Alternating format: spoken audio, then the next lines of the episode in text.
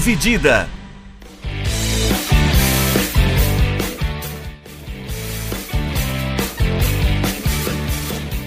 Olá, meus amigos e olá, minhas amigas, sejam bem-vindos e sejam bem-vindas novamente a mais um episódio do podcast Dividida. Eu sou o Guilherme Milani e dividindo a tela aqui comigo o Vinícius Bringel. E aí, Bringel, como é que você tá? E aí, Milani, pessoal, beleza? É, tá acabando, hein? Acabando, Bringel, infelizmente. São só mais dois jogos restando na, na Copa do Mundo. Hoje, a gente está gravando na quarta, né? Logo depois do, da última semifinal entre França e Marrocos.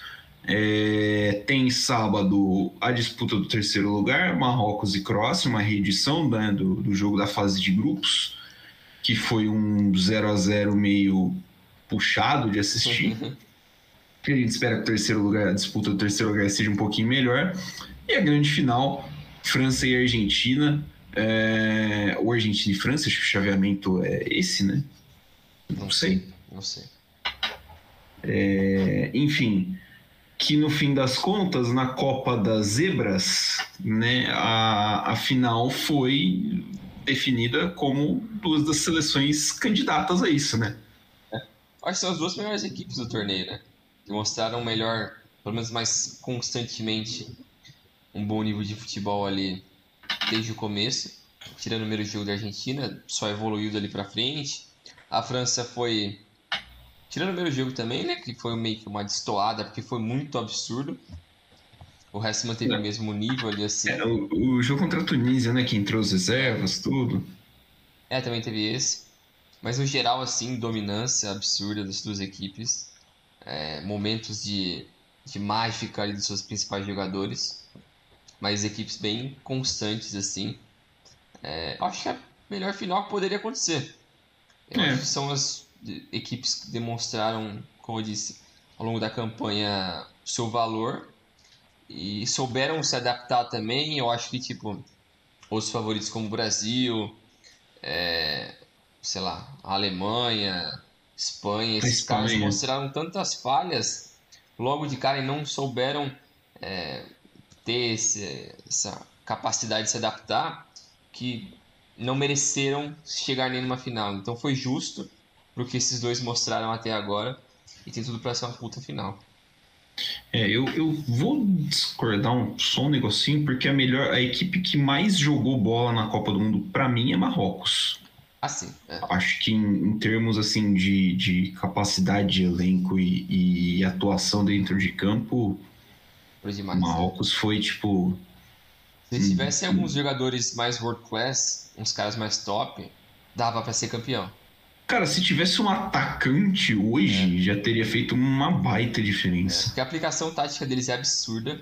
O quanto alguns caras que eram coadjuvantes em grandes clubes europeus jogaram demais nessa Copa é surreal. É surreal. Surreal mesmo. Então, desde o Bono, o, Haki, o Hakimi, o, o Ziyech, o Amrabat, esses caras jogaram muita bola. O Bufal, O o, Buffalo também. Esses o. Narri também que surgiu, né? Praticamente, o cara praticamente apareceu, velho. É. na Copa do Mundo. E é estranho, né? Porque assim, é difícil a gente ter esse tipo de revelação atualmente, porque a gente acompanha, de, pode acompanhar mais de perto né, o ciclo da, de todas as seleções, né? A gente É. tem informação, tipo, ah, sabe, é, ele joga no Amiens da França, e o cara joga aqui, ele joga mais ou menos assim. Então, tipo, é difícil você aparecer com um elemento de surpresa na Copa do Mundo. E, nossa, ele foi, o, sem dúvida, a grande revelação. É, a gente não vai entrar, a gente vai falar principalmente das semifinais e fazer uma prévia da final, mas para falar da semi a gente vai dar uma passadinha pelos resultados de quartas de final. Vamos começar então pelo outro lado da chave, o lado da Argentina. A semi da Argentina foi nessa terça-feira, Argentina 3, Croácia 0. A Croácia que eliminou, de fato, o Brasil chocou basicamente o mundo inteiro eliminando o Brasil é, num jogo difícil falar que o Brasil foi melhor né, em algum ponto assim, mas acho que assim é o que dá para falar é que o Brasil foi o que o Brasil fez foi suficiente para ganhar, mas não ganhou. E aí, bom, depender dos pênaltis, Mas eu passo para você com uma pergunta, Bringel. A Croácia é herdeira de fato do histórico futebolístico da, da Iugoslávia? É, eu vi até um pessoal meio que comparando né, a Croácia a Sérvia ali. Por que, que a Sérvia nunca conseguiu, nos últimos anos, né, nunca conseguiu atingir um status ou uma, uma relevância maior no futebol internacional como a Croácia conseguiu nessa última geração. Apesar de ter nomes, talvez tão bons. É, um geral, assim, é bem equilibrado também, igual a Croácia. Só que a Croácia chegou numa final de Copa e agora numa semi. E a Sérvia, eu acho que nunca passou da fase de grupos. Como Sérvia, não. É, então, é, então por que que os dois nunca são, tem essa disparidade, né? Eu até vi um pessoal comentando que às vezes é por conta da origem, da posição da geográfica ali, o pessoal, é, a parte da cultura deles é um pouco mais...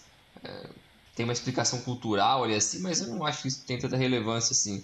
Eu acho que é mais uma questão de tipo é, não ter um Modric, um cara do nível do Modric pro para Sérvia, que é um cara que querendo ou não abraça um time e, e foi muito longe, porque querendo ou não, quando ele apareceu pro mundo ali no Tottenham, ele era um bom jogador, mas o que ele se tornou nos últimos 4, 5 anos é absurdo. Nossa, é muita, muita coisa. Muita e coisa. Sendo ainda mais na reta final de carreira dele. Ele atingiu um auge é, técnico tão absurdo que ele já era muito bom tec tecnicamente, mas questão de liderança, um cara que tem um conhecimento de jogo absurdo. É, e tem outras peças ali do lado, né, que eu gosto porra, demais do Kovacic, do Brozovic. Eu gosto muito do Kovacic. Ele é um cara que ele é flexível demais, ele consegue fazer tudo no meio. Ele é absurdo, ele carrega a bola, ele dribla, ele dá passe, ele lança, ele faz gol. Ele é fodido, pra mim ele é absurdo. É... Mas. E a Sérvia também tem muitos caras bons, assim, acho, de um nível similar. Mas eu acho que uma questão de técnico também nunca ajudou muito a Sérvia, porque não teve um técnico que fez basicamente o que o. O, o Dalit. O Dalit fez. É e também um, não ter um world class player assim para juntar todo mundo, que isso faz diferença. Então é um negócio que na Argentina também dá para mais, mais para frente no programa a gente falar um pouco como ter uma figura maior ali assim, às vezes cria uma sombra em alguns jogadores, mas às vezes se o elenco consegue abraçar a ideia, não fica tão é, não causa essa disparidade no elenco, né? Tipo, aquele cara é muito absurdo, eu não vou conseguir fazer nada por ele, não é tentar abraçar a ideia, e vamos fazer junto por ele, para dar espaço para aquele cara crescer. Eu acho que na, na, Croácia conseguiram meio que entender isso e na Argentina eu acho que é muito mais. Só olhar o início da carreira do Messi na Argentina e o que é agora. E, e o que é agora. O respeito é. que ele tem, a, não só do elenco, mas no país da Argentina também é absurdo. O pessoal já abraçou ele como um dos maiores, como não era, sei lá, na Copa de 14. Cara, acho que nem na Copa de 18. É, também não. Não sei se na Copa de 18 ele tinha todo esse tamanho, não. É. Tipo, a galera sempre. Não, não é como se ele também fosse um gordo andando na rua, né? Um Sim. abraço pro Kaká. E assim, mas é. O tamanho que ele tem hoje, cara, se ele levar essa Copa pra Argentina, ele fica ali, é ele, o Maradona e o resto. É. É, é... Falando um pouquinho rapidinho aqui do Brasil e Croácia, é, a Croácia mostrou, né, dentro do jogo do Brasil, uma resiliência muito forte, como a gente sabia que eles mostrariam. É um time mentalmente muito forte, um time que, que já tinha provado em 18 que consegue passar por muitas batalhas, assim, tipo, joga uma, duas prorrogações seguidas, joga pênalti, o mental do time parece que não tem limite de tão forte que é. E faltou, acho que, assim, para o Brasil é difícil. A gente vai falar que faltou isso, faltou aquilo, podia ter sido feito diferente, mas a realidade é: o Brasil perdeu muita chance. Sim. O Neymar perde umas duas chances na cara, faltou, assim, é, um pouquinho mais, acho que, de capricho para conseguir mesmo matar o jogo. Ou sei lá, né? Tem a parada da do, do contra-ataque, porra, que, que, que, não, não, que contra-ataque não tem que existir. O Casemiro tem que matar a jogada, já que ele existiu. É, enfim. Mas é, mérito da Croácia, né? Mérito da Croácia, total de passar, de, de aproveitar as pequenas chances que teve num jogo que o Brasil não soube aproveitar. Sim. É, eu até. Engraçado, né? Depois do jogo da Croácia com a Argentina ontem, o pessoal fica falando: Pô, como o Brasil não conseguiu ganhar essa bosta, time ruim, merda, não sei o que tem. Eu não acho nem que a Croácia fez um jogo ruim, mas é que a Argentina não. conseguiu é, fazer o antijogo ali contra a Croácia de uma forma perfeita. Povoar o meio-campo, coisa que o senhor Adenor não conseguiu enxergar isso em 120 minutos. Ele não conseguiu entender que o meio-campo da, da Croácia era o ponto forte. Não conseguiu. Ele também não tinha não, é. scout, é... não tinha assistente para saber isso antes do jogo, né? É porque assim, é difícil você olhar para o time da Croácia e perceber pela escalação do time que, é, que o meio de campo é o ponto forte, né? Sim. É impossível. É, tipo, é impossível, não tem como. E mostra, tipo, é, é que é lógico. A gente vai consegue se alongar isso por horas aqui falando sobre as deficiências do Brasil ao longo dessa Copa. Acho que a gente vai deixar para depois aprofundar um pouco mais. Mas falando brevemente aqui, né? É, eu acho que a Croácia tem mais méritos porque botou o seu jogo e manteve ele, que é o mesmo jogo da Copa de 18, basicamente, é, com um elenco mais velho, mas também mostra muitas deficiências do Brasil.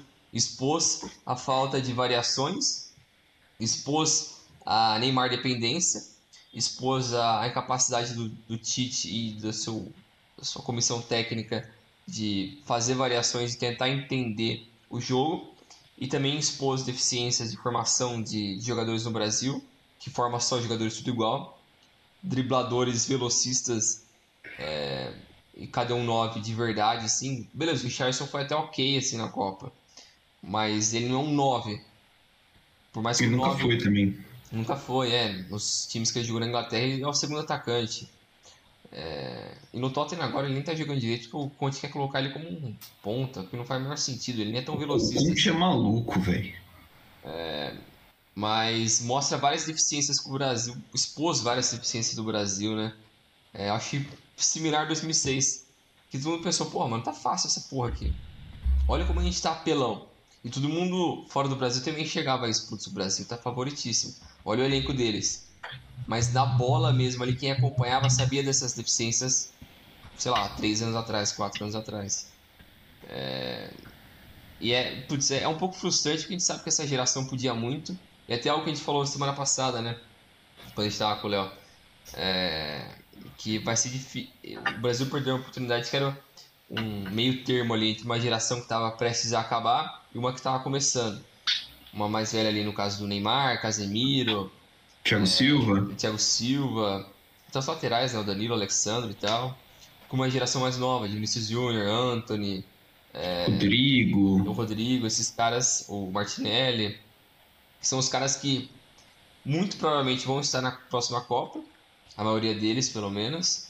É, mas perdeu esse, putz, essa oportunidade, que é o ideal para qualquer seleção. Não é você ter um bando de moleque ou ter um bando de velho. É ter essa mescla ali para fazer uma combinação certinha. E é a janela que, por exemplo, a Alemanha acertou, é. ganhando em 14. É. Que é o fim da geração Schweinsteiger, Podolski, Klose, com, com, entre aspas, o começo da geração ali, é. né, do, do Tony Kroos até ali, era para ser a geração do Mario Götze e é. tudo mais. É, acabou não dando certo por N motivos, mas enfim. É, mas eles é. também pegaram um timing bom, porque alguns desses caras pegaram experiência já em 10, né? É. Por causa do Ozil. É... O próprio Cross, né? O próprio o Neuer. Kroos, o Neuer. O Rummels estava em 10? O Rummels estava em 10. Rummels, Boateng. Então eram caras que pegaram, já eram moleques em 10, mas eles fizeram essa transição, né? Igual você falou. Foram, porra, importantíssimos ali também. É, bom, fica aí, né? A Croácia uh, também contra a Argentina implantou o, seu, o mesmo modo de jogo, né? Que é o de controlar mesmo sem ter muito controle, é, deixar o meio de campo tentar ditar o ritmo e até o começo do jogo, até o gol da Argentina é, deu, deu bastante certo para os croatas, né? A partir do gol da Argentina, a Argentina faz um, dois já logo na sequência, deu uma desmontada, o que o Brasil não conseguiu fazer, porque o Brasil demora para quebrar essa é, é, essa é, não a parede assim, né, mas esse esse esse time da Croácia consegue num brilhantismo individual do Neymar já tipo bem bem dentro da prorrogação e aí toma um gol que não podia tomar em sob nenhuma condição, Sim. sob nenhuma condição esse gol podia acontecer. É, jogo seguinte, da, depois desse daí, foi o Argentina e Holanda, um baita jogo, assim. É, os argentinos e os holandeses trocando provocação desde antes do jogo, nos pênaltis, confusão, Paredes metendo bola no banco de reserva. É, gostoso, do jeitinho que a gente gosta mesmo, com, com esse tomzinho de, de loucura que eu acho que falta, inclusive, na seleção brasileira. Sim. Falta esse tipo de loucura na seleção brasileira. É, e aí a Argentina passou. A Argentina tinha aberto 2 a 0 tomou um empate com dois gols do brilhante Weghorst, que é assim, é o Peter Crouch holandês. Uhum. O, o, segundo gol da Holanda, que é o, o, gol do lance da falta, assim, é, é uma coisa que só o Vangal podia fazer, né? É de uma maldade esse negócio, mano. Um antijogo, um filho da puta esse Vangal, velho. Que arrombado, mano. Olha o cara inventa de fazer no último lance, velho. Cara, é, é, é, insano, assim, o, o, eu tenho minhas críticas ao Vangal, a pessoa Vangal, porque, assim, ele não é, não gosta de latino, não, não gosta de trabalhar com brasileiro, argentino tal, já firmou um monte deles na Europa, mas assim, é ele que na Copa de 14 trocou o goleiro na beira da, da disputa de pênalti contra a Costa Rica. Deu certo, colocou o Tim Cru, o Tim Cru foi lá, catou duas penalidades, inventou isso daí. Eu acho que é ele que, assim, não tem muito diferente do que, assim, é ele que tem que aparecer com essas coisas, né? Não é possível, Sim. tem que ser um cara maluco que nem ele. É.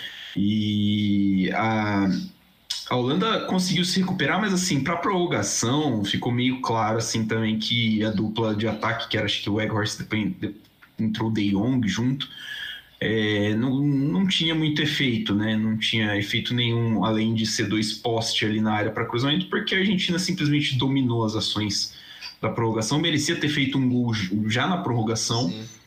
não fez. E aí nos pênaltis o, o Dibu Martinez, é, que goleiraço, cara, que personagem. Demais. O cara é um absurdo, velho. Que perso... É um goleiro bom, é um personagem fantástico. É, eu sou fãzaço do Dibu.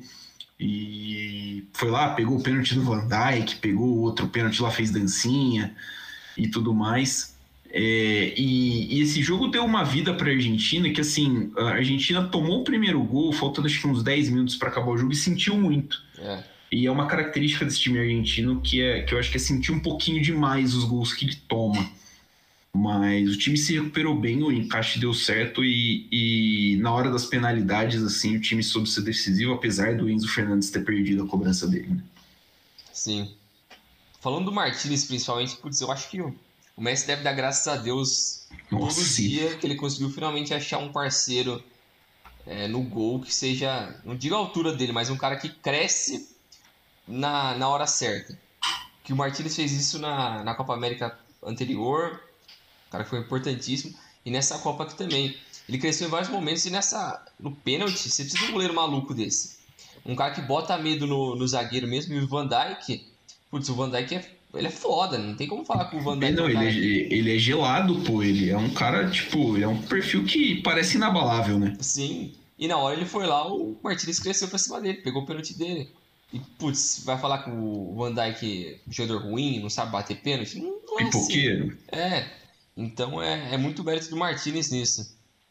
É, mas o que eu achei também muito legal foi a. De novo, volta na crítica do Tite, que é a, como o Scaloni conseguiu espelhar a, a escalação da Argentina contra a Holanda justamente para bater de frente, que tinha que fazer alguma adaptação, né? Ele colocou o Lisandro Martinez na zaga, é, fez a linha de 5 ali, de, povoou um pouco mais na frente, fechou ali e deixou o Álvares e o Messi na, na frente, coisa que foi até bom, porque no começo da Copa eles estavam jogando com o terceiro atacante ali que era o Papu, mas o Papu não estava dando certo, é, porque ele também, querendo ou não, ele não é um atacante para ser um ponta é... desse. E ele também não tá no auge dele, né? Já foi a época dele. O, o auge do Papu passou faz uns quatro anos já, é. mais ou menos. Então é. Foi até bom nesse sentido para a Argentina, porque o Di Maria também tá machucado, né? É, Sim. Não conseguiu usar ele, que em tese ele seria o terceiro cara da frente, né? Ou o quarto do meio campo. É, mas foi até bom nesse sentido. Aí o Scaloni foi muito bem nisso, nessa escalação.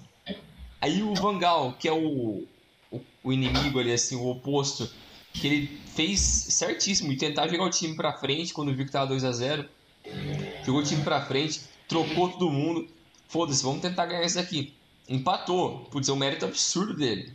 Mas aí, putz, pesou um pouco contra ele. Eu acho que o fato deles não ter um banco muito forte. É. Então, se eles tivessem um pouco mais de qualidade na frente, é, eles poderiam até tentar disputar um pouco mais com a Argentina na, na prorrogação. Mas a prorrogação teve um domínio absurdo da Argentina. Quando o Di Maria entrou, jogou muita bola. A Argentina estava destruindo na prorrogação quando o Di Maria entrou.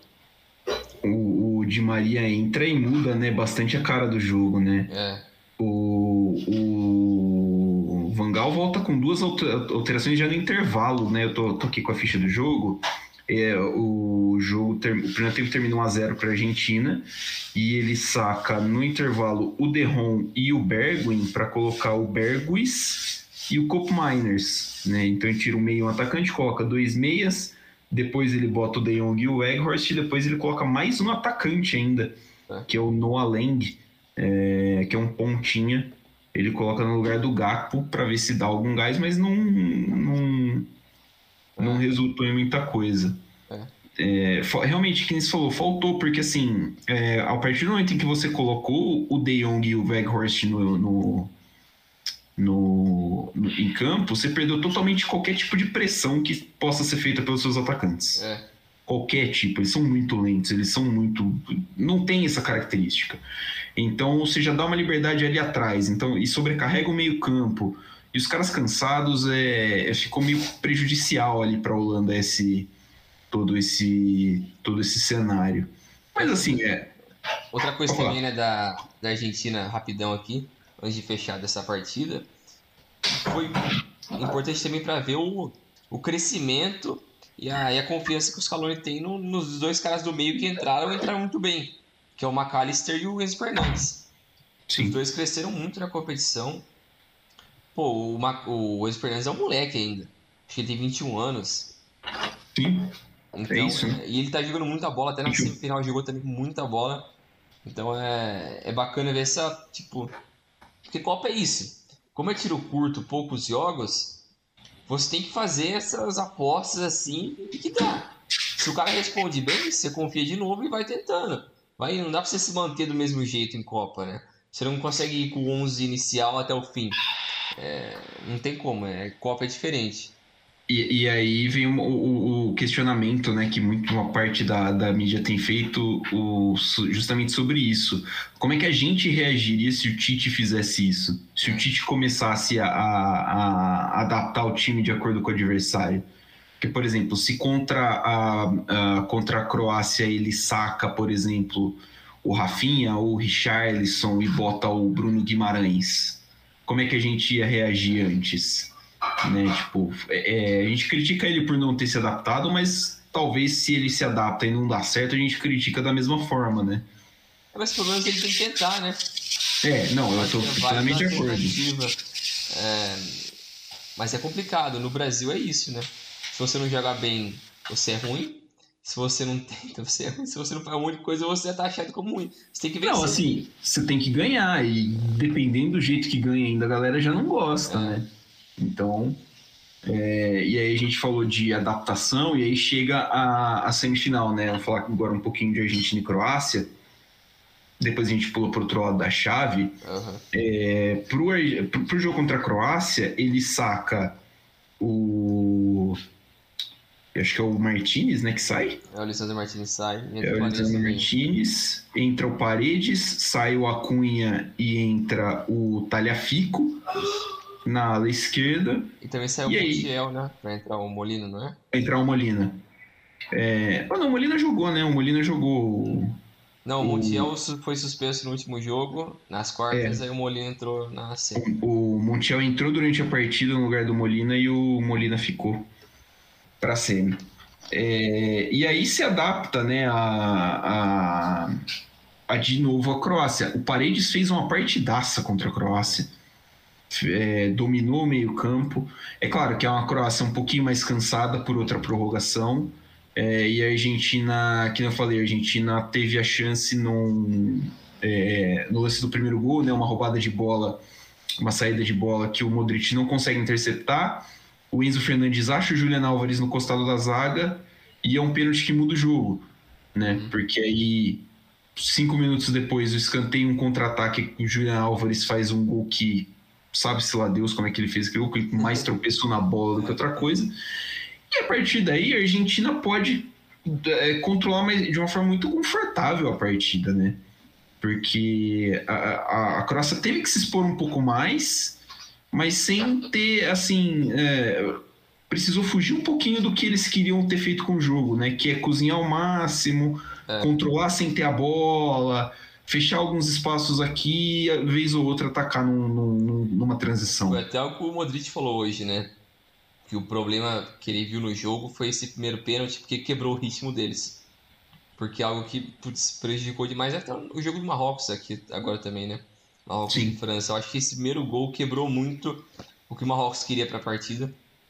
Mas esse da Croácia quebrou muito eles, porque não dá pra fazer isso que nem você falou, né? De cozinhar mais o jogo, trabalhar mais a posse de bola, é, deixar o time adversário correr atrás de você. É, então isso acabou prejudicando muito o estilo de jogo da Croácia em relação a isso. Mas o que é da hora também desse meio campo, acho que a, que a Argentina colocou aqui, porque tem os dois caras que correm muito, no caso do McAllister e do Depou, que são os caras malucos que saem atrás da bola feito uns doentes. E o Depou tá atrás do Messi. Ele é o cão de guarda do Messi. O Messi pode ficar dormindo lá e tá indo atrás. Ele busca o goleiro, o Depou. Ele vai cercar o goleiro pra ficar pressionando.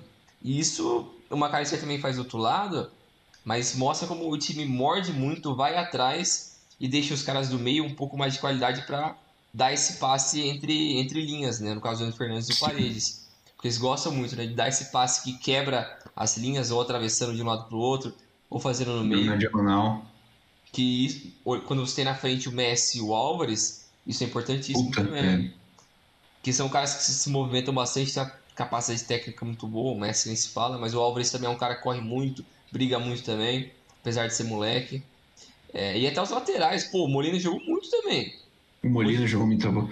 Cara, é, é, o que me impressionou foi que assim, você citou os meias, né? O Depou e o McAllister, e eles fizeram o que os nossos, os nossos jogadores abertos, né? Que no caso foi o Vinícius e o Rafinha, não fizeram, que foi pegar os laterais croatas. É. O Juranovic e o Sousa fizeram uma partidaça, partidaça contra o Brasil. É, o, o Juranovic, cara, ele. Ele foi um absurdo, ele, velho. Ele foi um absurdo. Ele, e ele correu igual um não sei o que, pô, é. toda hora. E era contra-ataque, não sei o que. O Sousa, o, o, o Rafinha não conseguiu passar uma do Sousa, acho. É, e aí contra o, o, o Depô e o McAllister já ficou mais difícil, né? O, os argentinos conseguiram uma superioridade ali, conseguiram cortar uh, esses avanços dos laterais. É, você citou o Juliano Álvares, e o Juliano Álvares é, é outra do Scaloni, né? É mais um mérito do Scaloni, porque o Lautaro tava fazendo uma Copa muito ruim. Nossa. E o Scaloni falou assim: ó, oh, irmãozinho, eu vou, eu vou ter que bancar e vou ter que botar o Juliano Álvares para jogar. O Álvares tem 21 anos também, pô. Então. E ele assumiu a resposta demais. Sim. E ele tá, ele tá mostrando essa maturidade desde que ele chegou no City, né? Ele chegou no City meio que ah, será que vai ser emprestado? Será que não vai? Vai ficar aqui porque o cara vai ser banco do Haaland? Será que ele vai querer? Não vai querer? Todo jogo que ele entra, ele faz gol. Então, um cara que, putz, ele tá mostrando evolução, apesar de ser um banco na, no City. Na, no City. Tá, tá mal de atacante também o Guardiola, né? Tá sofrendo. Tadinho. Tá sofrendo. É, e aí, combinando tudo isso, necessitou os laterais também fazendo essa, essa função bem importante, porque o ataque da Croácia não é muito móvel, né? Assim, é móvel. Tem o Perisic é um jogador muito perigoso, um jogador muito rápido, muito forte. O Pasalic tem um pouquinho dessa característica também, mas assim, uh, perdendo a dinâmica do meio, que a Argentina conseguiu fechar bem, é, ficou mais difícil para os pontas da Croácia agirem. É. E aí, cara, é, não, não, bastasse tudo isso, que, que esse encaixe que a Argentina conseguiu colocar para superar a Croácia, é, você é, tem, sei lá, deve ter sido a melhor partida que eu vi o Messi jogar pela seleção argentina, cara. Ah, foi das melhores. Jogou bola demais. Ele jogou muita bola. É. E assim, puta, é, é, é, é, muito movimento que faz parecer muito fácil. E, e, e, assim, é, é, é muito absurdo. É, e é até louco, porque tipo, é um cara que já perdeu muito daquela explosão que ele tinha. Ainda Sim. mais no, no curto espaço, acho que nem tanto, mas no longo, um tiro longo assim, ele já perdeu muito daquela velocidade. mas apesar disso ele consegue controlar tão bem espaço e como ele domina a bola que perde o, o zagueiro não consegue controlar ele. Até é, o Guardiol, que basicamente é o melhor zagueiro dessa Copa, sim. ele tomou um baile do Messi ali. Cara, o lance do terceiro gol é um absurdo, porque assim, o Messi pega a bola quase no meio campo. É. E assim. É... Parecia aquele gol que ele fez contra o Bilbao na final da Copa do Rei, que ele saiu driblando Sim, seis caras. Ele sai driblando seis caras. E, e, eu tava ouvindo mais cedo no podcast da Trivela, o cara, os caras estavam falando, o Messi ele não tem mais a explosão para fazer o gol que ele fez contra o Getafe. É. Por exemplo, que é aquele tem 15 anos já esse gol mais ou menos. Que ele cata sai driblando, parece o gol do Maradona contra a Inglaterra. Mas ele tem a qualidade para arrancar, tipo, para fazer uma arrancada daquela. O Guardiola não chegou perto da bola. É. E assim, parecia um, é, um cara que vai, que vai valer 100 milhões, é um cara que vai ser um dos tem tudo para ser um dos melhores zagueiros dessa próxima geração de zagueiros. E assim, porra, o Messi fez o que quis com ele. Parecia um cara brincando com, com um gato, velho. É. Tipo, oferecendo, driblando um gato. É, foi absurdo, foi absurdo. É, então, assim, Uh, o, o, jeito que ele controla a bola e o ritmo de, de ataque, e, e aí voltando até um pouquinho para o jogo controlando, o jeito como ele encontra o passe, o passe que ele acha para o Molina no primeiro gol é um é espetáculo. É um espetáculo. É, faz dele, assim, é, a gente sabe que ele é o cara mais perigoso do mundo, né? Tipo, é. dificilmente tem alguém que seja mais perigoso com a bola no pé do que ele. E é maluco quando ele tá com a bola no pé que ele consegue fazer esse acelero, desacelero, corta para um lado, corta para o outro e traz e segura a bola. O cara é meio. O zagueiro fica perdido contra ele, porque ele não sabe a hora de dar o bote quando ele esperar. Sim. Se ele vai cercar um cara do lado, vai tentar antecipar um passe, tentar bloquear um chute, ele não sabe o que fazer, ele se perde muito nisso. E por isso começa a absurdo, porque ele consegue fazer tudo. Deixa a cabeça do, do defensor quebrada. E assim, são, são movimentos uh, que vai a gente tentar fazer, a gente se, não, a gente se leva uns capotes, é. se quebra, não tem como. Os dribles de corpo a gingadinha, uma pisadinha pro lado aqui e o zagueiro vai, cara, e o marcador vai. É, é, é um absurdo. É, esse acho que é o, o citei, né? Falei, é o melhor jogo que eu vi o Messi fazer com a camisa da Argentina. Acho que essa é, é disparado a melhor Copa do Messi. Em questão de regularidade, ele tá jogando muito mais do que ele jogou em, em 2014. E, cara, impressiona e é gostoso de ver porque a seleção argentina está jogando para o Messi. Sim. É, me parece que a, a, mentalidade dos argentinos é precisamos dar essa Copa para o Messi. É. Né? E, é não sei, é e, e, não, e não sei você, mas poucas vezes eu vi uma sinergia tão grande entre jogador, time, elenco mesmo e torcida. É. Todo mundo muito unido. É, com, uh, em prol desse mesmo objetivo. Tá quase parecendo que eles não estão nem querendo dar a Copa pra Argentina, mas sim pro Messi. Sim. Virou um negócio tão grande assim, é um respeito tão. Não só um respeito, mas uma gratidão pela figura Messi tão gigante que esses caras dos coadjuvantes ali, o Depon, Paredes, é, o McAllister, é, todos esses o caras, Álvares o Martinez, mesmo. o Álvares, esses caras tem uma gratidão tão grande pelo cara, ver ele como tipo, putz, eu preciso fazer tudo por esse cara, para todo mundo, não só a gente, mas o mundo inteiro reconhecer o quão grande esse cara é. Porque, lógico, o mundo inteiro sabe quão bom o Messi é, mas acho que eles querem dar esse passo acima por ele, assim, para mostrar o quão foda esse cara é. E eles estão conseguindo. Desde a Copa América, eles estão conseguindo evoluir isso cada vez mais. E é muito, muito louco. Eu até vi uma matéria no The Athletic hoje, não sei se chegou a ver que os caras estavam contando é como essa relação do, do torcedor argentino mudou com o Messi. E eles vão visitar o bairro onde o Messi cresceu. Eles vão na casa que o Messi cresceu, que ainda é da família dele. Tem umas, meio que umas bandeirinhas de festa junina, sabe? Aquele, Sim. Só que é branco e azul, que o irmão dele parece que colocou lá, porque o irmão dele só. O irmão do Messi só vai na casa às vezes, ver se tá inteira a casa assim, mas a casa meio que tá abandonada, assim. Aí você vai é, andando por Rosário, tem vários muros pintados com desenho absurdo Messi, falando tipo é, do, da galáxia para o bairro. Um negócio assim, que é um cara que é tipo, como se fosse um alienígena que veio para Rosário. Pra Rosário. É um negócio que todo mundo abraçou isso demais. Aí eles falam com o professor do Messi de infância, como ele era, influência do bairro, Rosário, como o pessoal todo mundo muito tranquilo, muito educado, reflete na personalidade do Messi também. Aí eles comparam com o Maradona, que é um cara de Buenos Aires, que tem a personalidade totalmente diferente, que, que se você comparar são coisas totalmente opostas. É, é muito louco essa matéria. Mas da hora ver como a relação dos dois ia tá basicamente no mesmo patamar, assim. E as é. crianças também se espelham cada vez mais no Messi, que dizem amar ele por tudo que ele representa. É muito foda. O Messi merece mais essa Copa. Puta merda. É, eu, eu, eu, eu também acho. Eu, eu fecho com isso aí. Vai tomar Mbappé, caralho, só arrombado. não essa porra, não. É, vamos, vamos, vamos puxar para a França, entendeu? Vamos falar da França. A França, a França eliminou a Inglaterra. Vou começar pela parte de cima, porque aí Marrocos também a gente vai precisar, a gente vai precisar dar os créditos necessários. Uhum. É, França e Inglaterra fizeram um jogo que tecnicamente foi muito bom a partir do, sei lá, do segundo tempo, porque o primeiro tempo eu achei que foi um pouco abaixo do que eu estava esperando.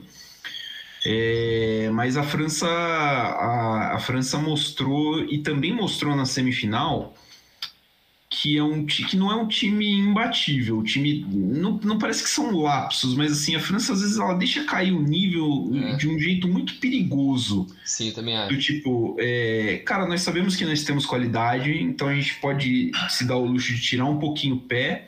Isso, assim, quase custou caro contra a Inglaterra poderia ter custado um pouquinho mais caro contra a França, é, mas contra Marrocos, isso, obrigado. É, mas acabou assim, eu não digo que é, que é sorte, porque, porra, é, o time da França é bom demais para você falar que é sorte ter, ter esse tipo de, de resultado. Mas assim, é, um, é uma coisa que a Argentina pode se aproveitar, né, na final. É, eu também sinto isso com a, com a França. Parece que eles têm. Eu não digo. Não sei se, tipo, se é uma certa preguiça ou se é uma estratégia do Deschamps é, de ser um pouco mais pragmático nesse sentido, porque, como você falou, eles têm capacidade técnica de fazer quatro em todo mundo. Sim. Só que parece que eles fazem um gol, desaceleram um pouco mais, cometem uns equívocos na defesa, no meio campo, dá uma desligada, cria oportunidades pro, pro time adversário. Pô, se a Inglaterra acho que força um pouco mais, conseguiria até vencer a partida. Porque no geral ela foi melhor do que a França ao longo da partida inteira nas quartas. É, e acabou até sendo punido é, um pouco pela falta de sorte no, no segundo pênalti do Kane. É que ele acabou perdendo. Mas o, meio campo jogou muito bem. O Saka era o melhor jogador do time para mim até, até ser substituído. Fez muito pouco sentido essa substituição nada do Southgate. Nada que o Southgate fez. E é horroroso o Southgate também, né? Dá, dá pra falar assim, em termos bem claros, assim. Ele é Sim. fraco. É, no final, mano, o Maguire quase fez o gol no final.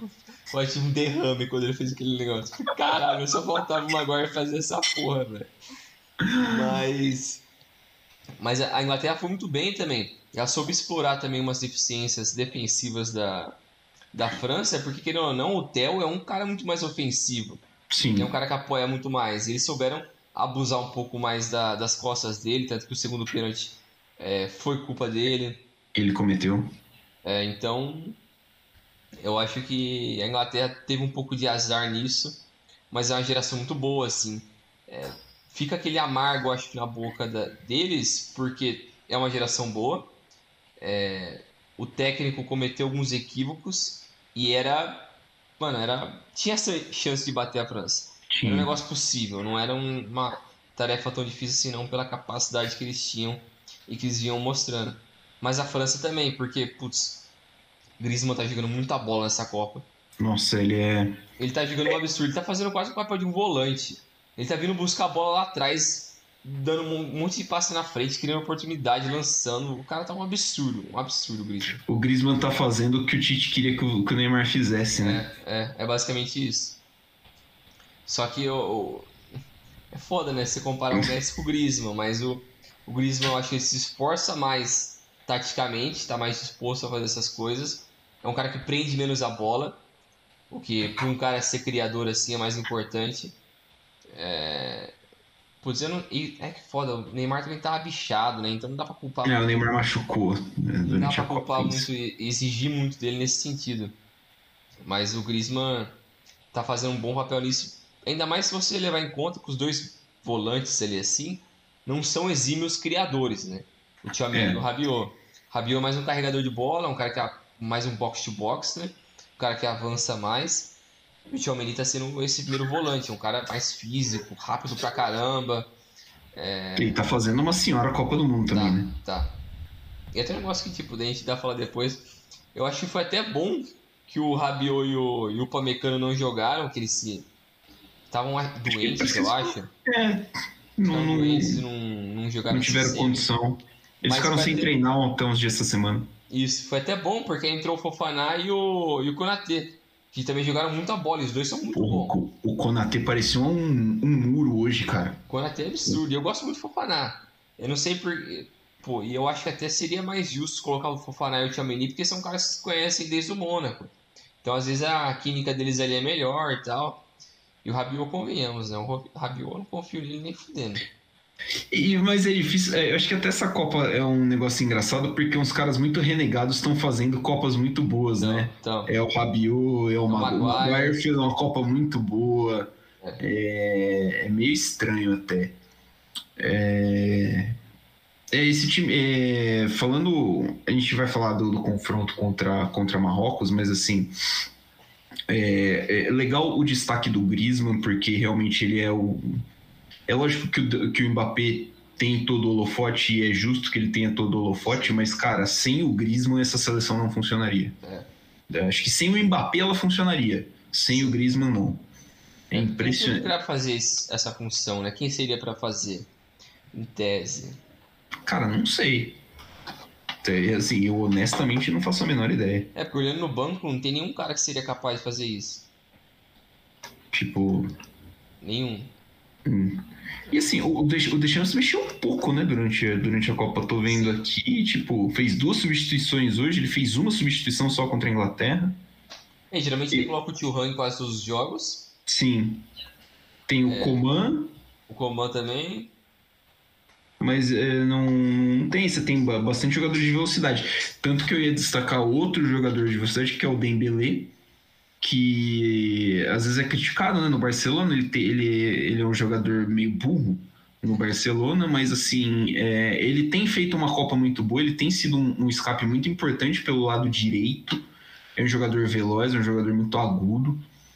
E, cara, também é, é tem sido muito importante para ajudar ali o Griezmann, uh, o Griezmann e os jogadores de meio na pressão, porque ele recompõe muito. Né? Ele vem buscar a bola também muito longe quando precisa.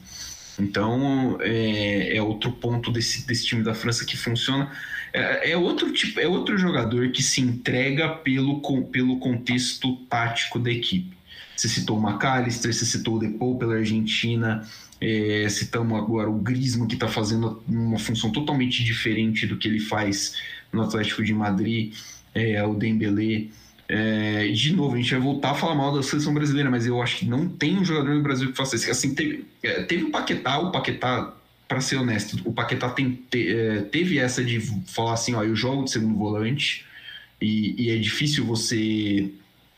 Você. É, jogar improvisado, né? Jogar improvisado, tipo, fazendo uma função que você não domina já é difícil. Numa Copa do Mundo com a camisa da seleção brasileira é muito difícil. É. Só que assim, é, é uma coisa que o Tite podia ter testado que não fossem amistosos contra Camarões e Camarões não, acho que foi, sei lá, contra quem o Brasil jogou antes da Copa, Tunísia e mais um aí. E... Japão? Japão, foi isso? Não lembro. Sim. Mas assim, podia, podia ter sido testado antes. É, você né? matou o Paquetá colocando ele segundo volante. Exatamente. Você matou o cara e quem basicamente sofre a culpa é, é ele. ele porque ele não está marcando tanto quanto, entre aspas, deveria, não está criando tanto quanto deveria também, mas aí ele está tentando, tendo que cobrir deficiências dos pontas que não voltam. Do meia, do terceiro meia, que é o Neymar, que também não marca. Também não marca. E também não está criando muito bem. Pô, aí pô, cai nas costas do cara, porra, Coloca ele é, é, central então, cara. É, é difícil, cara, é muito difícil. E assim, é, nenhum jogador no mundo vai, vai chegar pro técnico, o técnico chega pro cara e vai falar assim, irmão, a sua chance de jogar é jogar improvisado aqui no meio. Você joga? O cara quer jogar, porra. É. não... Então acho que esses jogadores com essa, com essa devoção tática, né?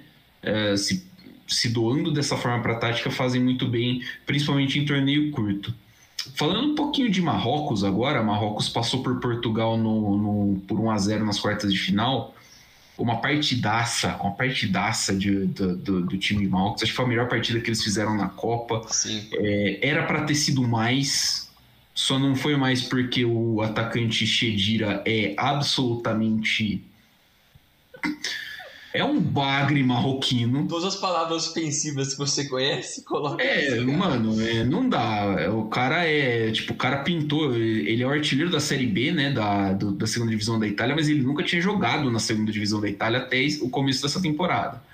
Então, assim, é um cara que não tá no, no, acostumado a jogar em jogos desse nível.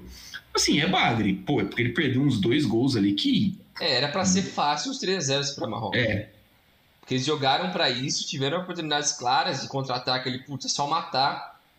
Tomaram decisões ruins ali, assim. Teve uma até que foi num contra-ataque. O atacante centroavante lá, o Altão. O Enesiri.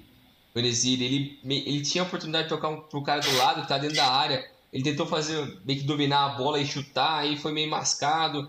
Mas essa foi clara, teve essa também outra que você falou do cara que deu a cavadinha. Putz, essa daí eu quase morri por dentro. Eu falei assim, não, brother, dá uma chapada do lado do goleiro, tenta driblar o goleiro, mas não faz disso, isso. Depois disso, o Pepe quase faz o gol. Mano do céu, olha o que os caras tá fazendo. Você imagina? Você Nossa. imagina, né? É, a cabeçada do Pepe passou, sei lá, dois centímetros atrás. É. é. Pepe então, é, acho que foi é, uma partidaça de Marrocos e assim, é impressionante como esse time de Marrocos é bem treinado, como é um time que tem, é, assim, não é, não é só tipo se retrancar. É um time que é, várias vezes no jogo contra Portugal, Portugal subiu a marcação, botou lá os meias e os atacantes para fechar a saída de bola e mais de uma vez os caras saíram com a bola no pé. Toca, triangulação, tudo muito bem definidinho. Uh, deu para ver isso no jogo contra a França também. O Anrabá se apresenta muito bem, o Hakimi se apresenta muito bem, o Onari se apresenta muito bem também para receber essa bola e tirar ela da, da defesa. É, é, um time que tem padrões assim meio claros e que sabe executar eles muito bem. Sim. E acho que assim é, é uma pena que eles também tenham sofrido com lesões, né? É. O Saiz teve lesão, o Mazrui é, também não teve condições de jogar porque o jogo contra a França hoje foi mais um jogo muito bom de Marrocos. Marrocos teve oportunidade, sim. A gente citou que, que a França teve, teve uma queda, né? No, no, no, rendimento, tal, na intensidade, e Marrocos quase se aproveitou, né? Ou o zagueirão lá, aquele magrelo estranho lá, meteu uma bike na trave. Pô. Porra, mano, se ele faz aquilo lá, caralho. o estádio vem abaixo, é. velho. Então o cara bota o estádio abaixo. E foi no finzinho do primeiro tempo, né? Acho que foi 44, 45, por aí. Mano, quase os caras fazer aquilo. Eu acho que assim, é um negócio que vai, é, tipo, vai botar os caras em chamas pro segundo voto, os caras em chamas pro segundo tempo. E é, e é muito louco também nessa seleção da Marrocos, né? Que, que nem se falou no começo, né? Foi a seleção que melhor jogou essa Copa do Mundo. É, e, e premia também vários jogadores que são bons jogadores mas que se colocado num sistema que favorece eles, eles se sobressaem, né? Então eu acho que os caras que tiveram mais destaque nesse sentido é o Amrabat e o Bufal. Porque o Amrabat, até o.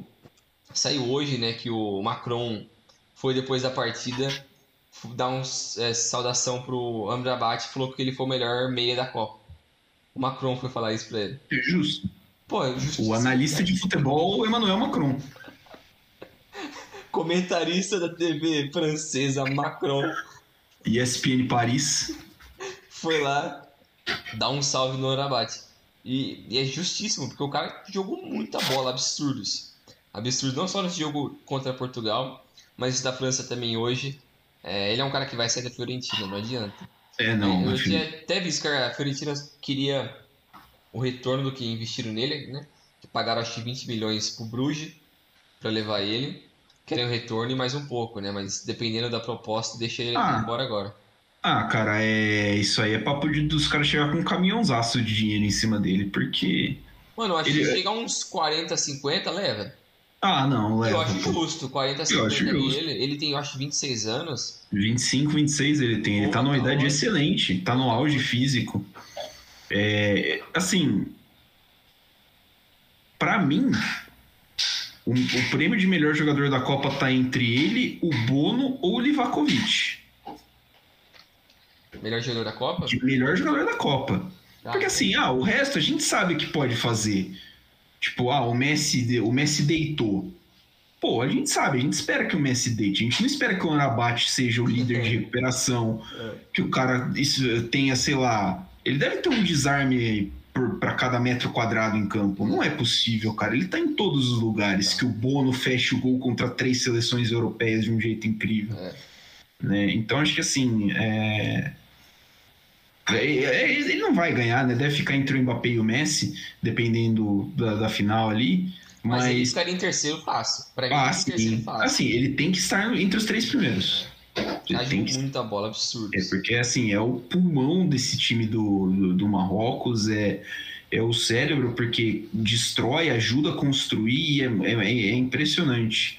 Ele só não chega tão bem no ataque, mas até aí é, tudo não, bem, né? Não, não, é, não, não é a, a característica dele também. É, eu até tinha visto um pessoal especulando no Atlético. É, que seria de Madrid? Boa, é. Porque eu acho que o estilo dele combina bem com o Atlético. Sim. É um cara que tem uma boa saída de bola, é, tem boa técnica, marca muito bem, corre pra caralho. Acho que é perfeito é que, pro Atlético. É que assim, o Simeone é meio inimigo desse, desse tipo de coisa, mas você podia soltar ele o Depou ali no meio campo e liberar, por exemplo, o Griezmann de falar, falar pro Griezmann, pô, irmão, faz o que você quiser aí que o... Mas né? ele vai colocar o Griezmann de 9. Pô, ele podia colocar o Griezmann de volante, né? O também, Griezmann tá jogando bola, né? Mas é... vamos falar rapidinho também de Portugal, só para matar aqui esse negócio que a gente já tá se estendendo um pouco, mas vamos matar aqui falando de Portugal acho, rapidinho. Sim. É... Portugal acho que merece as suas críticas também, mas é, eu acho que iludiu um pouco por conta das oitavas contra a Suíça, que eles atropelaram e tal. Jogaço do Gonçalo Ramos, o time inteiro jogou bem, o Bruno Fernandes foi o melhor jogador do Portugal na Copa. É, para mim, né? O Bruno Fernandes foi o melhor, o Pepe foi muito bem, o Dalot foi bem. Mas eu acho que o Bruno Fernandes foi o melhor para mim. Os caras do City foram mal, né? Foram. Bernardo foi mal. É, o, o Rubens também Cancelo. foi mal. O Cancelo também não jogou bem. Mas no geral a equipe de Portugal foi bem. Mas aí fica um pouco daquela, daquela sombra do Cristiano Ronaldo, né? que é um cara que foi pro banco, aí ficou aquele clima ruim, aí na mídia portuguesa o pessoal falando de uma briga ali assim, jogando a culpa da, da eliminação nas costas do Fernando Santos, porque ele traiu o Cristiano Ronaldo. Umas besteiras que, é. pô, o cara tem que pensar no time. O que tem que funcionar pro time é o que funciona para Portugal. Ele não tem que Exatamente. pensando no Cristiano Ronaldo. Pô, o Cristiano Ronaldo, a história dele, mano, já tá ali atrás. Ele não tem que ficar pensando daqui para frente o que mais ele pode fazer, mano. Ele não vai ser mais o Cristiano Ronaldo de sempre, não vai. É, e assim, é, é, até injusta a comparação quando o pessoal pega e fala assim: ah, mas por exemplo, se o Messi tiver mal, o Scaloni vai bancar o Messi. E assim, pô, eu acho que o Cristiano Ronaldo não tá no mesmo nível do Messi já tem um tempo. É. O Messi tem um, uma característica muito mais completa do que ele, que o Cristiano Ronaldo não tem. O Cristiano Ronaldo não vai armar a jogada. É por exemplo. O Cristiano Ronaldo não vai achar o passe que o Messi achou pro Molina. É. O Cristiano Ronaldo não vai puxar contra-ataque igual o Mbappé puxa para a França. É. Uh, nem vai voltar para armar jogada igual o Griezmann faz na França. Então acho que dentro do esquema ele é muito menos importante do que. Sim, ele acaba querendo não pesando um pouco mais. É. Porque você acaba sobrecarregando outros caras fazer uma função que ele não consegue, igual você falou, de criar de, de ser um cara de marcação, de ser tão velocista, ele não consegue fazer várias funções. Ele é um cara mais fixo, de pouco espaço, e é isso aí, você colocar a bola nele. Se você não colocar a bola nele, fudeu. Ele não vai conseguir produzir muito mais. E fazer o quê? Não demérito dele, já é questão de idade. É questão de idade, né? São 37 anos é de um cara que já. Que, que, sempre dependeu muito do físico, né? Por isso até a entrada do Gonçalo Ramos fez muito mais sentido que é um goleador é jovem e corre bastante. Sim. Ele é um cara que vai atrás. Então fez muito sentido, por isso que contra a Suíça foi bem. Mas aí na semi, na, nas quartas nas contra o Marrocos, pesou. O Marrocos jogar muito bem e alguns caras importantes não conseguirem é, ter o seu brilho ali, né? No Bernardo, o João Félix, até o Rubem Neves, que eu gosto muito dele, ele não fez uma boa Sim. Copa.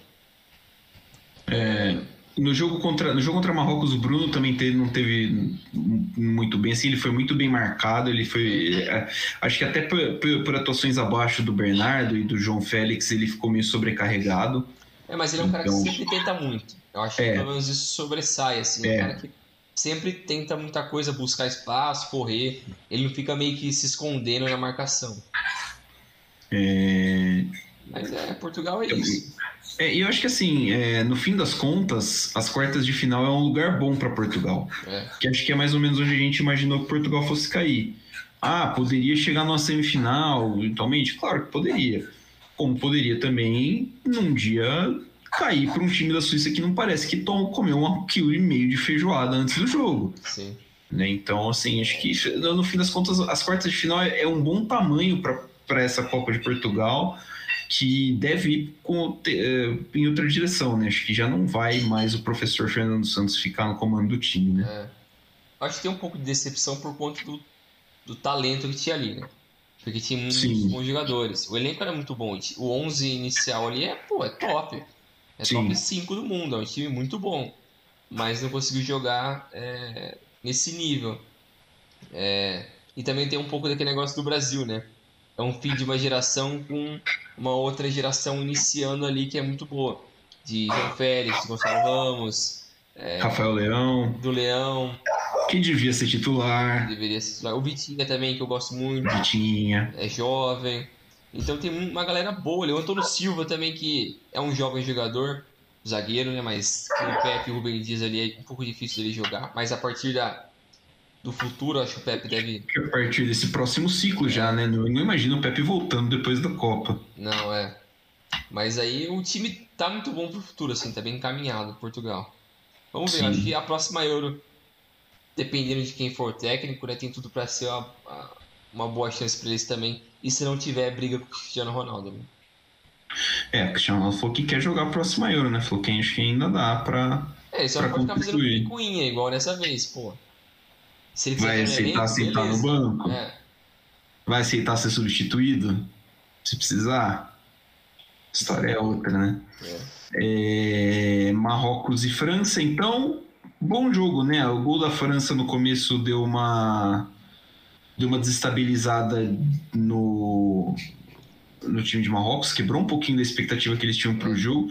A única cagada defensiva que Marrocos cometeu na, na Copa inteira foi aquela foi nesse, já logo nesse gol, né? Que o zagueiro tentou cortar a linha de passe pelo Griezmann, não cortou, não é. pegou nem a bola nem o Griezmann. Foi o não foi? Eu não sei se foi ele, não lembro agora, no caso, se foi ele. Mas em todo caso, saiu o gol logo com 4 minutos e aí. E aí. Puta, Marrocos precisou sair, tomou alguns sufocos. Mas assim, até o fim do primeiro tempo e meio do segundo tempo, o Marrocos teve bastante chance de fazer gol, teve sim bastante presença no campo ofensivo, conseguiu trocar passes, é, a, uma coisa, um, um, a entrada do Turhan foi meio que, é. que assim que sufocou de vez o time de Marrocos, porque muita combinação pelo lado direito, porque o Mbappé não volta para marcar né? É, o Turra voltando, recompondo um pouquinho mais, ajudou, atrapalhou o desenvolvimento do, da seleção de Marrocos por aquele lado. E é uma coisa que a gente falou, acho que fora do ar, né? Se Marrocos tivesse um cara que finalizasse um pouquinho melhor, é, o jogo era outro. Eu acho que é. o jogo era outro que dava. É, principalmente no primeiro tempo, acho que depois dos 20, 25 minutos, o Marrocos começou a melhorar bem no jogo. É porque a França teve umas três oportunidades ali no começo. Teve junto uma bola na trave. É, Teve outra que ele meteu na trave, teve uma outra que ele meio que bateu rápido de esquerda num passe Sim, do Jamini. Verdade. No começo, o goleiro estava mal colocado. É. Isso. Também o, a França começou bem nesses primeiros minutos ali, assim, mas depois o Marrocos começou a entrar mais no jogo. Teve aquela bike lá no fim do primeiro tempo que quase foi um puto de um golaço. Cara, é, é insano. Mas eles estavam com muito volume de jogo, eles estavam indo para cima. Não estavam com medo da França. E defensivamente eles estavam se segurando bem até, assim. Sólidos. É, mas é isso daí. Eu acho que se tivesse um ataque um pouco mais de qualidade, assim, um centroavante melhor, um outro atacante, até poderia causar mais perigo na França, né? Mas. Mas eu acho que isso, putz, não, não tem demérito algum no que, a, na, o que o Marrocos fez nessa Copa. Eles fizeram história pela África e por vários desses jogadores aí que, pô, estão feitos. E o técnico deles, o Valide, o cara é, mano, vai ter a estátua dele lá. O cara assim, é absurdo. Se no prêmio da FIFA. Tá lá, se no prêmio da FIFA esse cara não ganhar o prêmio de técnico do ano, é um absurdo, tá? Porque assim, ele chegou semifinalista de Copa do Mundo com o Marrocos, um tempo atrás ele foi o campeão da, da Liga dos Campeões da África, com o Idade Casablanca. Então, assim, é, é sério mesmo, é tipo, é papo de absurdo mesmo. Cara, os caras vão inventar quem? O Guardiola de novo? Vai vão inventar o ganhar a Copa. Nossa, dá, assim, respeito muito Scaloni, mas pô, não dá, cara, não dá. É, o feito que esse cara fez é absurdo. Não dá, é outro, é outro nível. É. É, te, achei a arbitragem ruim do mexicano. O Gizão deixou a porrada cantar de um é. jeito assim, meio desproporcional até.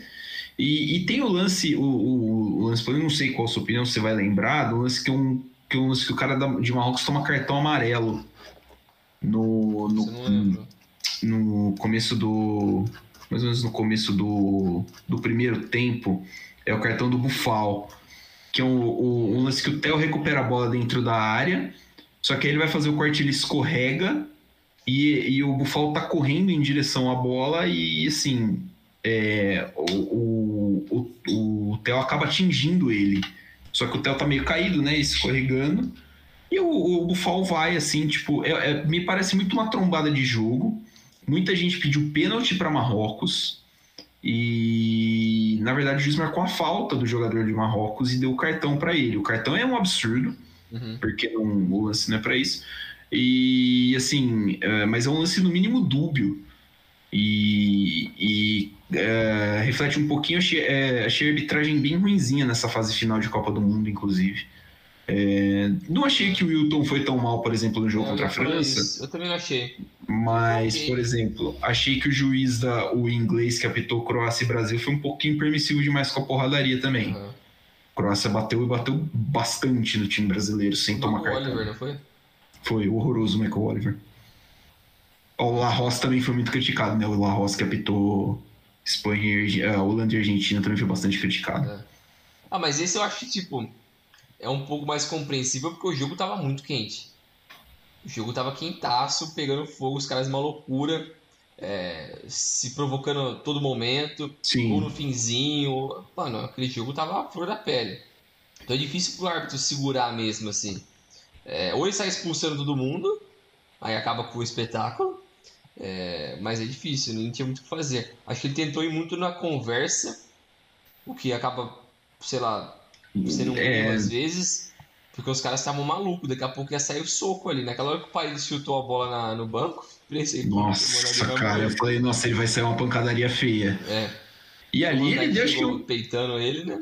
Ali acho que ele deu um cartãozinho só e já era também, né? Não, não é, ele deu ficou... pro Van Dijk pro Paredes e acabou. E acabou. Não, acho que ele deu só pro Paredes, inclusive. O Van Dijk aqui na ficha tá sem cartão. Ah, é? Eu lembro dele mostrando pra ele. Deve ter mandado só pro, pro UOL. Pro UOL. É, falando um pouquinho, a gente já deu uma estouradinha no tempo, vamos falar um pouquinho da final. Uh, que os caras do PSG devem estar sorrindo de orelha a orelha, porque os dois principais ativos do clube, o Mbappé e o Messi, vão disputar uma final no Qatar, né? A Ou final podem estar puto. Porque quem perder pode voltar puto com o outro lá, vai tomando um cu desse cara aqui, eu não jogo mais com esse arrombado. Pois é. A Neymar chega, vai se fuder, vamos tretar nós três aqui. Uma porradaria, uma trocação tranquila entre os três, né? É... O que, que, dá pra esperar dessa final, assim? É uma final, é um... Assim, é o que eu falei no começo, acho que é, eram duas favoritas, né? Eram as duas favoritas, mas... É, pô, chegou e agora, né? Como é que chega? A julgar pela semifinal, Cara, a Argentina chega maiorzinha, hein? A Argentina chega, chega com, assim, com mais moralzona. Eu acho que ela ganhou um respeito do mundo inteiro, muito pelo que eles vieram jogando, mas pelo Messi também. O Sim. mundo abraçou o Messi de um jeito, mano, que todo mundo tá falando, putz, quem merece ser o Messi. O Ibra falou, o Modric falou. Mano, todos os jogadores que já jogou com o Messi falam, mano, agora é sua chance, eu sei que tem, eu sei que tem. Todo mundo falando que agora é a vez do cara. E, mano, só quem não tá torcendo por ele é o time da França. nação França, né? O resto, o resto torce pelo Messi, mano. E olha que dependendo do francês, né? É, mano. É, sei lá. Vai ter uns caras que falam, toma no cu do Mbappé também. Mas. Tem tudo pra ser um, um baita jogo. Eu fico um pouco com um pé atrás, assim, bem um pouquinho da França meio que fazer um antijogo, assim, de, tipo, fazer um gol e falar, quer saber? Agora Tchau. ninguém mais joga. Agora a gente vai sentar nessa porra aqui e já era. Porque é um time que gosta de fazer isso, e demonstrou isso nessa Copa. É, a minha preocupação é isso, mas eu estou muito curioso para ver como vai ser as escalações. O que o Scaloni vai tentar fazer? Se ele vai esperar o Di Maria recuperar para tentar ir com tudo com um time mais ofensivo, se ele vai manter a escalação do jogo passado, que é um time mais povoado no meio, com mais, mais marcação, para bater de frente com o time da, da França que eu acho que seria até ideal, porque se você se abre um pouco mais com o Di Maria, dá mais oportunidade para os caras de velocidade da, da França. Sim. Mas se você deixa essa escalação do jogo passado, você consegue até deixar uma dobra em cima dos pontas da França, eu acho que é até melhor. E deixar o espaço pro Messi e pro Álvares fazer a bagunça deles. É, tô curioso para isso, também tô curioso para ver como a França vai lidar, se vai ter a volta do Rabiot e do Pamecano, se eles vão estar melhor ou não, se vai manter esse time mesmo. É, isso eu tô curioso para ver como vai ser esses encaixes, assim. E se, dá até pro tipo, o Scaloni meter o louco e falar, não, vou fazer um 3-5-2 full loucaço aqui e bora pra esse negócio. É... Ah, eu gostaria, hein? Seria eu bem gostaria. maluco, mas eu acho que putz, até seria até bom, né? Porque os dois pontas da, da França, o Mbappé e o Dembélé são rápidos, e se você coloca é, com três zagueiros, um cara que vai ter a sobra, né? Que é o zagueiro do meio. Sim. É até melhor defensivamente. É, pois, até seria uma boa. Ainda mais que eles já testaram isso contra a Holanda, acaba não sendo tanto um risco é, é não se é... fosse testar de primeira, né? Na final. É, não é uma surpresa, né? É. é no jogo de 18, que foi nas oitavas de final, Jogo maluco. A... O jogo malucaço, a França era basicamente a mesma coisa, né? Tipo, o, o esquema era mais ou menos parecido, né? Só que o Matuidi fazia muito mais no meio-campo do que um, qualquer um dos pontas faz hoje. É.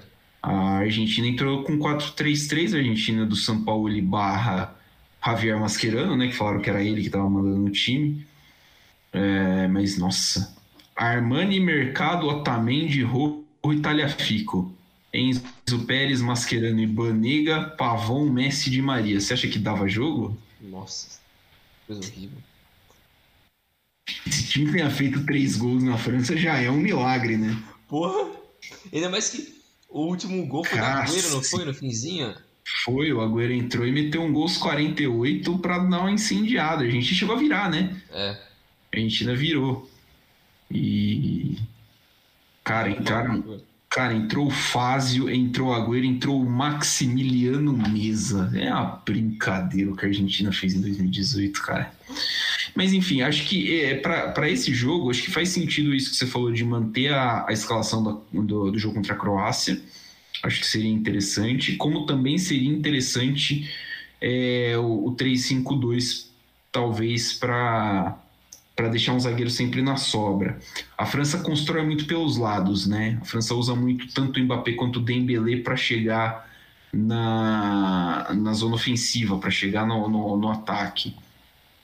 E talvez você, é, talvez não, né? Você precisa ter alguém a mais ali para tentar sufocar esses caras, né? Para não deixar tanto espaço. Acho que a marcação de Marrocos hoje deu, uh, foi boa é, mas aí até aí a Argentina acho que deve ter melhores marcadores que o Marrocos, né? Porque assim, o, o lance do segundo gol, o Mbappé ó, é um lance do, do Mbappé assim que o, drible, o driblezinho curto que ele dá, a hora que ele recebe a bola do Turhan ali, é, é muita qualidade, mas é, acho que a Argentina pode encaixotar um pouquinho melhor esses dois pontos, isolar um pouquinho eles da, da, da ação, algo parecido com o que a Croácia fez contra o Brasil, graças a, a paralisia né, que tinha o, o, o, time brasileiro, que é o time menos móvel da história do futebol brasileiro.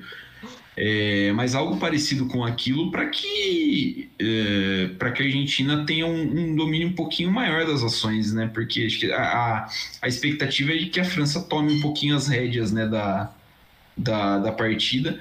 Só que é, essa, essa queda que a França tem no meio do, do durante os períodos de jogo contra a Argentina, eu acho que é o, é o adversário mais perigoso para se ter isso, porque a gente é um time que mostrou contra a Croácia, principalmente, que pode explorar isso de uma forma muito boa. É, é um time que vem mostrando que sabe punir. Sim. Então, se você dá brecha, ele pune. E eu acho que contra Marrocos e contra a Inglaterra, a França já mostrou algumas deficiências, né? Coisas que a Argentina pode explorar nessa final, é, principalmente numa parte de transição, assim, porque querendo ou não, a Argentina gosta de, um, de ser um time que é, ataca pelo meio, mas gosta de cortar as linhas, né? Então o Messi, Sim. querendo ou não, tá sempre no meio, circulando ali. Ele vem buscar nos volantes, aparece de um lado do outro, mas ele tá sempre circulando e dá espaço para os caras aparecerem um pouco mais pelos lados. Então, isso eu acho a Argentina, a Argentina pode explorar muito bem isso. É, e porque a, a criação vai ser muito afetada pelo Griezmann, né? Então, se você é. conseguir fechar, empacotar o Griezmann ali e frear um pouco as alas, pô, você basicamente matou a França. Então, é... eu não sei se o Acunha vai voltar, né? Porque ele é um marcador um pouco melhor. É. Mas ele vai ficar do lado do Dembélé, né? O Dembélé é mais velocista do que um cara mais é, Pensador. É. Como o Mbappé. Aí teria que ver como vai ser na direita, né? Se vai ser o Molina, se vai ser o Montiel é, quem que vai fazer essa direita. Mas seria bom, acho que a gente até sugeriu, né, do 3-5-2, acho que faria mais sentido nesse sentido, né? É, é. Nesse ponto, assim, né? Para fechar um pouco mais esse meio, porque se você coloca esses pontas. Ou, ah, a dobra dos. A dobra dos zagueiros com os alas ali, você mata os pontas. Aí se você coloca um meio ali com o McAllister, Depou e, sei lá, o Enzo Fernandes, o Enzo Fernandes com mais liberdade para criar, mas o McAllister e o Depoli basicamente bateram de frente com, com o Griezmann, você já fecha muito ele. Então quem que tem que começar a criar, às vezes é o Mbappé indo por meio, ou um Rabiot tendo que buscar mais a bola, aí começa a ser mais problemático para a França. Aí eles vão ter que criar opções, e o Deschamps não é conhecido como um cara que aparece com muitas é, ideias assim. Muitas ideias. É. Então não é tão inovador. É, salve, Tite. É. Não é exatamente o Tite francês, mas. É, mas é, é conhecido eu... dele. É. Eu tava vendo aqui a escalação da Argentina contra a Holanda, que foi contra a Argentina, quando a Argentina jogou com três zagueiros, e o meio é justamente esse, né? Depou Fernandes e McAllister. Eu pensei em talvez você trocar o Fernandes pelo Paredes, mas é, é, a questão de você talvez é, perder muito na qualidade de, de armação, né? Na transição ali para um passe mais longo, eu sou muito mais o Luiz Fernandes. Ele é um cara que tem um passe muito melhor e até nessa combinação com o Messi ali eu acho que funciona melhor. O Paredes eu acho que às vezes é um pouco esquentadinho demais. Tem isso também. Eu me preocupo numa final que as coisas podem ficar meio nervosas ali, ele perder a cabeça. Mas às vezes isso até é bom também ter um cara esquentado, porque ele provoca o time adversário. É o cara que vai pilhar, né? É, é. Acho que tem esses é. dois pontos ali assim. Mas eu quero que a Argentina ganhe, cara. Putz, o Messi merece mais esse negócio. Porque se o Mbappé ganhar a segunda Copa dele com, sei lá, 24 anos, ele vai achar 23. que ele é o melhor do mundo. 23. Ele vai falar que ele é o melhor do mundo todos os tempos e, e vai ser chato. É mais do que ele já é, né? É. Ele já é meio chato, né? Ele anda muito chato. Ele anda muito chato. Ele tem tempo ainda para ganhar outras Copas, viu, Mbappé? É. Você vai ter tempo. Deixa o Messi levar essa torcida minha também. É para que a Argentina leve o tricampeonato para casa. É... o tricampeonato que assim vai sair para qualquer um dos dois, né? Tipo, só as duas são são bicampeãs, né? Então uhum. qualquer uma que ganhar vai ser tricampeã. Sim. É isso aí então, Brinjal. A gente volta depois da final com os nossos Copa Awards. Né? acho. É, acho que a gente volta, a gente grava ainda mais um esse ano, né? É. Aí a gente faz ali um rescaldão da final uh, e tudo mais, dá uma repassadinha na Copa. E é isso aí. É, fechados então? Isso aí, valeu Milano valeu pessoal. Até a próxima. Tem mais ainda mais um ou dois episódios esse ano, depois a Parza. Valeu pessoal, até a próxima. Valeu, galera. Valeu, Bringel. Até a próxima. E é isso aí. Sigam-nos nas nossas redes sociais, arroba Dividida Podcast. Tamo junto.